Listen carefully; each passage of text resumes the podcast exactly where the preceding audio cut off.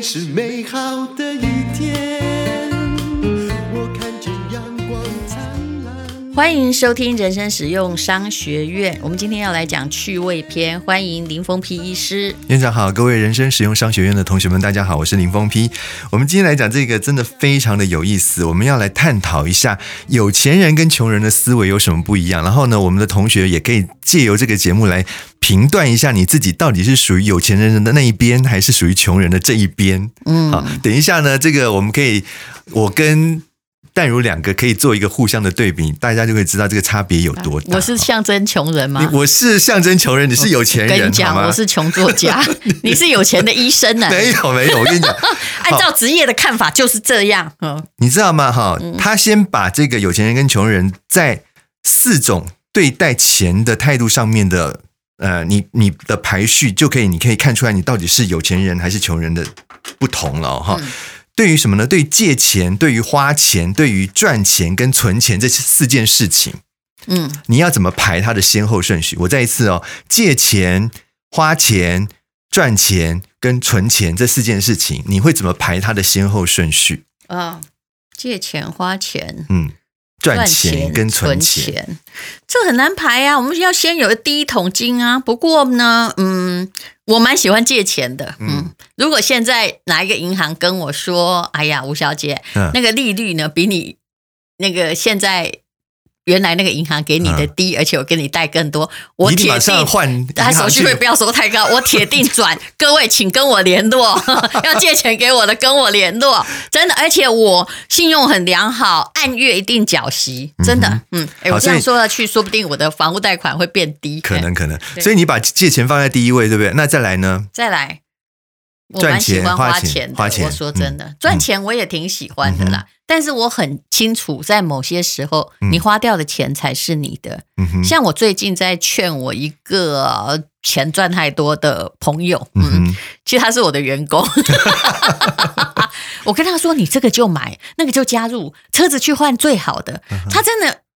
因为他很年轻，他满怀疑惑的看着我。我跟他说：“不久你就知道了，因为我看到你的收入，我知道，因为他有公司分红。”我说：“你哈，你该不会说养小编吧？你不要再讲他。你哈，你现在这边东省西省，因为他上一个工作月薪只有五万块，还要养一家四口。我说你现在东省西省，答案的结果就是你的钱全部会被。”税金吃掉，哦、还有通膨吃掉。第一，你要学会投资；第二，我为什么叫你换车呢？嗯、因为你后来哈自己如果脑袋清楚，自己换一换哈，你把车赶快改成租赁车，嗯哼呃，那可以开得比你现在的车更好。好然后那个这位同事就跟我说。大姐，我跟你讲，我是个很保守的人，我这部车是拿现金去买的，你看看啊。嗯嗯、但是我跟他说不对，你现在因为你的收入改变了，嗯、你要换那个思维。嗯、那如果有捐款的时候，你要去捐款，因为你会买成就感回来啊。嗯、那么呃，有一些比如说老婆要去，以前你们会去东省西省住那个便宜旅馆啊。假设现在还可以旅游的话，嗯、你就去做最贵的。然后因为他有开一个公司，去报公司账啊，当成招待员工。旅游对你的，嗯，就是爸爸妈妈哈，还有岳父岳母都要尽其可能之大方，嗯，这样你以后就算你又变穷回来，你会发现 你，你至少曾经享受过是吗？是满意，大家对你印象很好。他他觉得他现在还听不懂，知道？可是我相信不久他就会懂了。嗯哼，所以你看啊，从刚刚淡如的这个回复呢，他就完全符合这个所谓有钱人的定义。有钱人的排序就是把借钱放在最前面，好，第一顺位，然后再来才是花钱，再来才是赚钱，最后才是存钱，甚至不考虑存钱。是，好，这是有钱人哦，哈。那穷人的思维是什么呢？第一点想到的一定是我不要借钱。借钱呢，就是你自己没有钱，所以你才会想要去借钱。好，然后再来呢，第二顺位是赚钱，我要拼命的赚钱，我要拿命去换钱。好，这是穷人的思维。再来，赚到钱之后呢，我要赶紧把这个钱存起来，尽量不要花，然后对，存起来，存在银行里面，赚它的利息。啊，最后最后才想到花钱。什么钱都不舍得花，就像刚刚戴勇讲的，就是哎，他抠抠省省呢，可能就是为了让他的账户上面这个数字越来越多，这就是穷人的思维。好，所以呢，我们今天就要看，我们来审视一下哦，你对于这四件事情，你的态度是什么？我们先从这个借钱这件事情讲起。好，如果是有钱人呢，他在潜意识里面，他的思维是什么呢？他说：“我如果可以赚到钱，而且我也还得起的话，那我就不怕借。”淡如，你是不是这样的人？嗯，对呀、我如果赚得到哦，刚刚已经说过的，哦、对不对？而且欢迎来借钱给我，但是利息我，我就不怕借。利息你要那个、哦、要要精算一下，对啊，是吗？对，你不要告诉我说我借你十八趴，我办不到。差不多一点五趴以下，各个现在十八趴大概没有这种事情了吧？什么还有十八借钱十八？你不要这样，你会批评到黑社会。我们现在讲的是合法借钱管道，不要想到那些那些这个狗屁倒灶的方法。这件事很容易嘛？嗯、最近的通膨，难道我刚刚说洗车费从八百到一千，对不对？对还有那个你。我我最近去吃的小吃店，上面贴涨价的真的太多了，连饭团都给我涨了十块钱。对，那本来才六十涨七十，那很可怕哎、欸，超过十五趴。超过，也就是说，如果我现在能够借到，嗯，我我算给你听，很简单，嗯，嗯你讲你你借我一千万，嗯、我给你一点五趴，我还给的比那个银行高哦，哈、嗯。那么。呃，我拿这一千万，我不要买什么，我来买兆丰金，好不好？啊、嗯、啊，好，不讲个股，我买 ETF 零零五六，目前还有四点多趴，嗯，一年我可以赚多少？我按平均值算，呃、就是将近三趴嘛，四十几万嘛，啊，对，对不对？对，四四趴差不多四十几万，一千万，嗯、我可以拿到四十几万，嗯、那我要付你多少利息？十五万啊，是。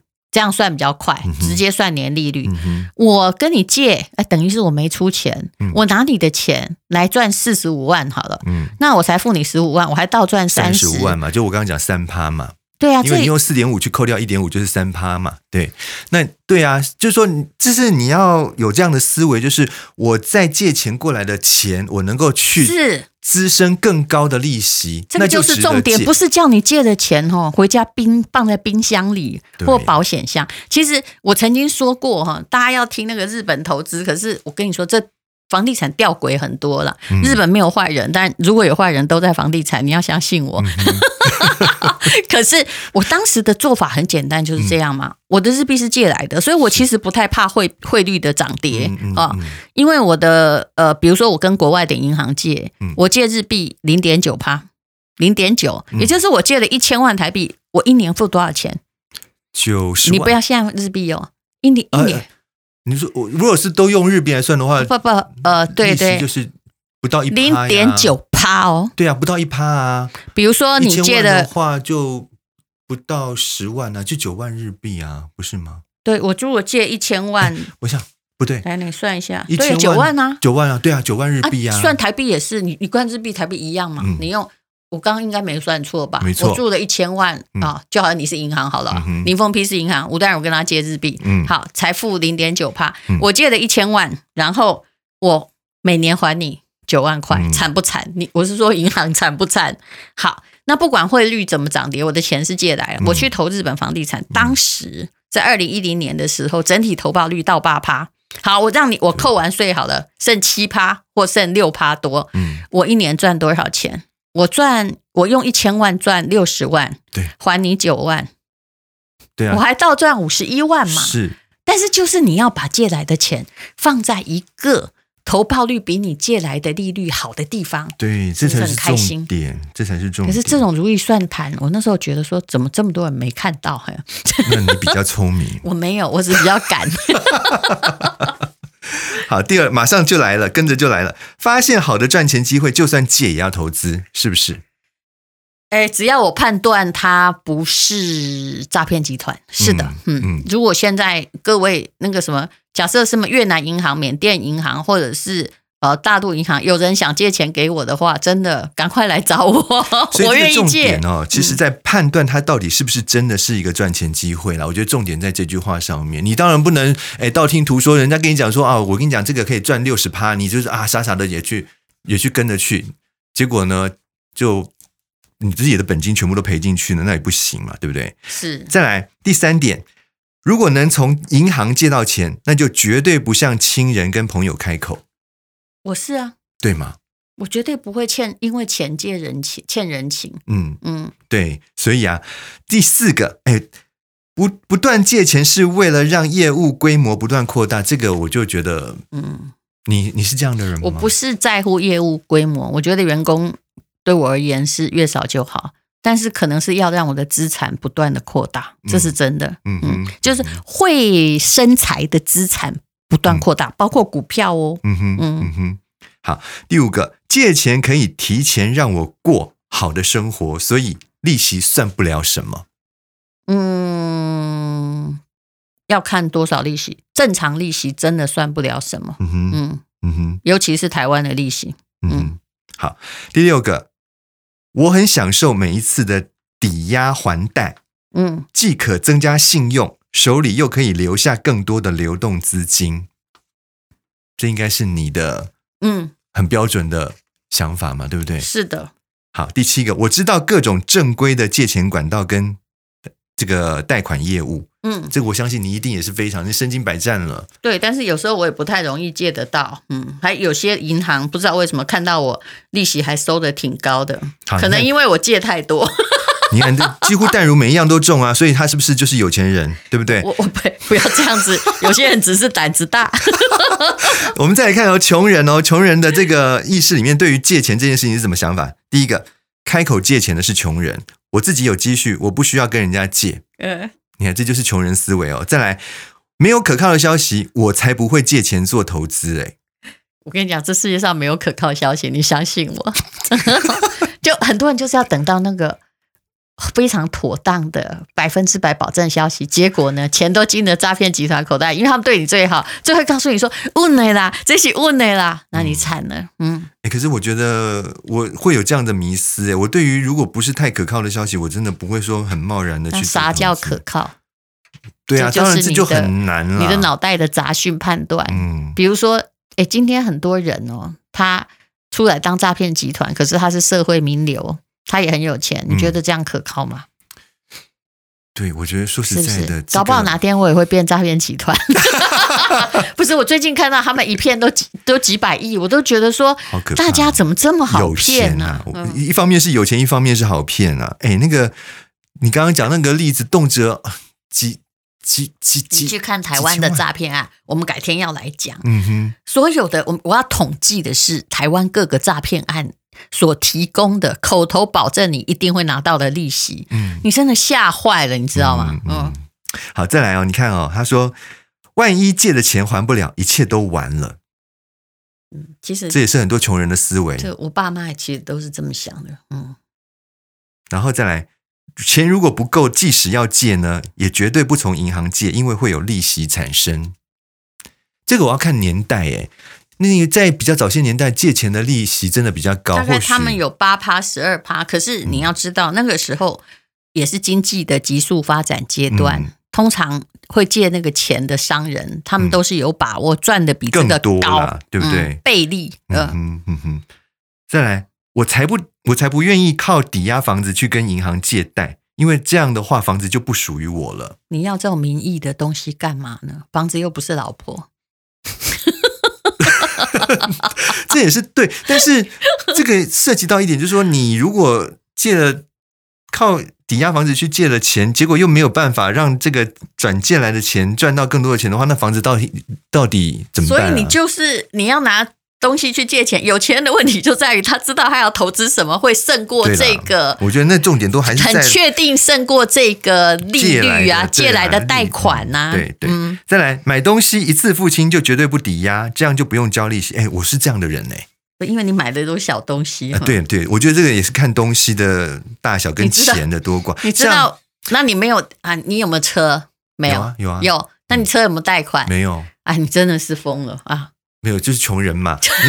像比如说买我们买那个东西，对不对？如果说诊所是你自己的，对不对？对，你现在赶快去换那个，不要换那个那个保时捷或法拉利，可能太贵了。我觉得你也开不快，在市区，你去换最好的车，然后呢，哈、嗯，把我这样不能把那个我的同学那些上市公司老板教我的事情，嗯、每一辆车其实都租赁车，嗯，你这样才能够消耗掉你的。那个诊所的盈余跟预算，你自己算一算，你就会发现说，哇，我全额去买车，我没有让它变借贷，我真的，你自己把税金算一算，嗯、你会觉得你是不是很聪明啊。我我相信我一定不是很聪明。你赶快去换啊！这个、你你喜欢的车是哪一辆？